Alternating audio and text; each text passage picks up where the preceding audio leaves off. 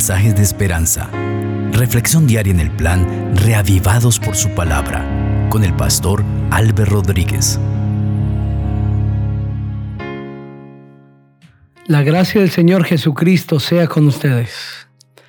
Hoy meditamos en Génesis el capítulo 35. Oremos pidiendo la dirección de nuestro Dios. Padre maravilloso, muchas gracias te damos por el día que nos concedes, por la vida, por la oportunidad de acercarnos a tu palabra para encontrar en ella mensajes de esperanza, mensajes de salvación, de luz, de vida eterna. Que cada persona que está escuchando sea alcanzada por tu bendición.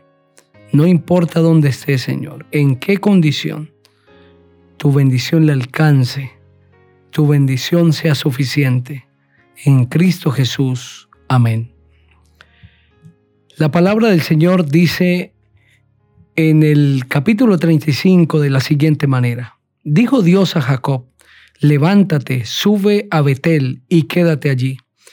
Y haz allí un altar al Dios que se te apareció cuando huías de tu hermano Esaú. Entonces Jacob dijo a su familia y a todos los que con él estaban, Quitad los dioses ajenos que hay entre vosotros, limpiaos y mudad vuestros vestidos. Levantémonos y subamos a Betel, pues allí haré un altar al Dios que me respondió en el día de mi angustia y que ha estado conmigo en el camino que he andado. Ellos entregaron a Jacob todos los dioses ajenos que tenían en su poder y los arcillos que llevaban en sus orejas, y Jacob los escondió debajo de una encina que había junto a Siquem. Cuando salieron, el terror de Dios cayó sobre las ciudades de sus alrededores y no persiguieron a los hijos de Jacob. Llegó Jacob a Luz, es decir, a Betel, que está en tierra de Canaán, él y todo el pueblo que con él estaba edificó allí un altar y llamó al lugar El Betel, porque allí se le apareció Dios cuando huía de su hermano. Entonces murió Débora, nodriza de Rebeca, y fue sepultada al pie de Betel, debajo de una encina, la cual fue llamada Alon Bakut. Se le apareció otra vez Dios a Jacob a su regreso de Padam Aram y lo bendijo. Le dijo Dios, tu nombre es Jacob, pero ya no te llamarás Jacob, sino que tu nombre será Israel. Y lo llamó Israel. También le dijo Dios, yo soy el Dios omnipotente. Crece y multiplícate. Una nación y un conjunto de naciones saldrán de ti y reyes saldrán de tus entrañas. La tierra que he dado a Abraham y a Isaac te la daré a ti y a tu descendencia después de ti. Y se fue Dios de su lado, del lugar desde el cual había hablado con él. Jacob erigió entonces una señal en el lugar donde había hablado con él, una señal de piedra. Derramó sobre ella una libación y echó sobre ella aceite. Y Jacob llamó Betel a aquel lugar donde Dios le había hablado. Partieron de Betel y cuando aún faltaba como media legua para llegar a Efrata, Raquel dio a luz, pero tuvo un mal parto.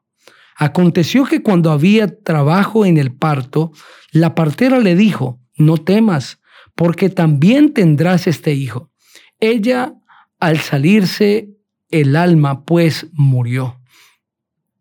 Le puso por nombre Benomi, pero su padre lo llamó Benjamín. Así murió Raquel y fue sepultada en el camino de Frata, la cual es Belén. Levantó Jacob un pilar sobre su sepultura, y esta es la señal de la sepultura de Raquel hasta hoy. Israel salió de allí y plantó su tienda más allá de Migdal Edar. Aconteció que cuando habitaba Israel en aquella tierra, Rubén fue y durmió con Bila, la concubina de su padre. De eso se enteró Israel. Los hijos de Israel fueron doce. Hijos de Lea, Rubén, primogénito de Jacob, Simeón, Leví, Judá, Isaacar y Zabulón. Hijos de Raquel, José y Benjamín. Hijos de Vila, sierva de Raquel, Dan y Neftalí. Hijos de Silpa, sierva de Lea, Gad y Aser. Estos fueron los hijos de Jacob que le nacieron en Padán Aram. Fue Jacob junto a Isaac su padre, a Manre, a la ciudad de Arba, que es Hebrón, donde habitaron Abraham e Isaac. Los días de Isaac fueron 180 años. Exhaló Isaac el espíritu, murió y fue reunido a su pueblo viejo y lleno de días. Lo sepultaron sus hijos Esaú y Jacob. Este maravilloso capítulo describe la bendición de Dios sobre Jacob en Betel. Esa bendición del el Señor se manifiesta en Jacob justo después de que tiene que huir de Siquem por el mal comportamiento, por el asesinato de los habitantes de Siquem por parte de dos hijos de Jacob, quienes de una manera engañosa asesinaron a los habitantes de esta ciudad. Simeón y Leví fueron los dos hijos de Jacob que destruyeron la ciudad. Por lo tanto, a ese padre, a ese patriarca, le corresponde huir, tiene que salir huyendo. Y si no fuera por la intervención divina, las ciudades vecinas los hubieran destruido. Pero Dios puso temor en las ciudades vecinas para guardar la vida de Jacob y de su familia. Y llega a Betel. Es justamente el mismo lugar donde otro día, hacía mucho tiempo atrás, mientras huía de la casa de su padre, Jacob llegó. Pero en esta ocasión, Jacob llega en una condición totalmente diferente a la presente. Porque ahora, en este momento, Jacob está llegando siendo un hombre poderoso, con mucha gente, con muchas propiedades, un hombre rico. Pero hacía mucho tiempo atrás, Jacob había pasado por Betel había llegado en la noche más tenebrosa de su vida. Él mismo lo describe y dice que llegó en medio de su angustia, cuando huía de su hermano. Esa noche terrible, Jacob llegó a Betel, durmió allí, poniendo una piedra como cabecera. Pero esa noche Dios se le apareció para traerle fortaleza, darle esperanza, para indicarle que Él estaba a su lado y que le prosperaría en su viaje. No importaba a dónde fuera, Dios estaría con Él. Sin importar su error, Dios le acompañaría. Esa certeza Dios quiere que la tengan sus hijos siempre, que sin importar nuestros errores, nuestras debilidades, nuestras desviaciones del camino, el Señor siempre estará presente. Y ahora Jacob regresa muchos años después, viniendo de Padam Aram, de casa de Labán, y habiendo hecho un recorrido habiendo visto la mano poderosa de Dios mientras luchaba con el ángel, pero también sabiendo que Dios había intervenido en el corazón de Saúl para que éste no lo matara. Y después de la destrucción de Siquem, llega a Betel. Este lugar le debe recordar la promesa de bendición de parte de Dios, le debe recordar el amor y la misericordia de Dios. Es por eso que Jacob llega y edifica allí un altar y eleva a Dios un sacrificio, al Dios que lo ha protegido, al Dios que le ha dado la vida, al Dios que lo ha mantenido hasta ese momento.